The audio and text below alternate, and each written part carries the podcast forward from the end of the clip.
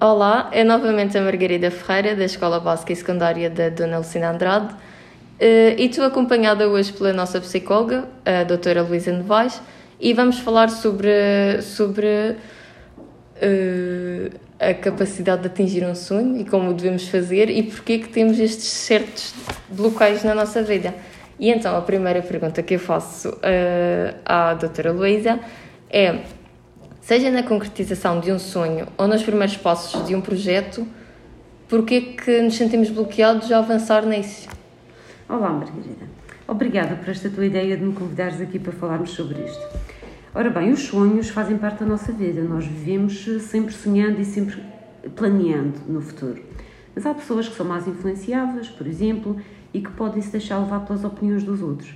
E aqui já é uma barreira para não conseguirmos atingir o objetivo. Mas não é só isto que vai impedir. Tem que haver várias mini barreiras para impedir a concretização do sonho. Eu acho que também há um medo de falhar. Normalmente as pessoas não avançam com os seus sonhos porque pensam que podem falhar. E então ficam outra vez aguardando e atrasando essa concretização do sonho. E outra razão também tem a ver com isto de atrasar, que chama-se procrastinação. Procrastinação é o constante adiar de uma tarefa. Quando a gente tem um sonho, é preciso dar passos para isso. E se nós procrastinamos, então vamos adiar sempre esses primeiros passos. Por isso é que é difícil depois de concretizar os sonhos quando se tem estas características. Sim. E uh, de onde é que acha que pode advir estes certos bloqueios? Pode ser de algum trauma de infância? De... Pode ser de várias, várias razões. Sim. Portanto, ao nível do nosso desenvolvimento, ao longo do nosso desenvolvimento, nós vamos sofrendo intervenções de, do meio, das pessoas uhum. com quem convivemos e isso vai moldando a nossa personalidade. O que é importante nós termos presente para conseguirmos atingir os nossos sonhos são várias coisas. Na minha opinião, disciplina. A disciplina é a gente conseguir se organizar para atingir o nosso objetivo. Concretizar, portanto, dar os passos necessários para atingir o objetivo. Outra coisa que é importante é o foco. Ter presente sempre o nosso objetivo. Eu quero isto e vou conseguir.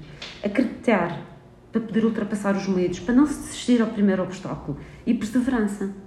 Ou seja, que isso é que nos vai manter na concretização do nosso objetivo. É o que nos vai dar força para mantermos o nosso objetivo, sempre presente. Então, esses também são as pequenas coisas que podemos fazer para mudar. Uh...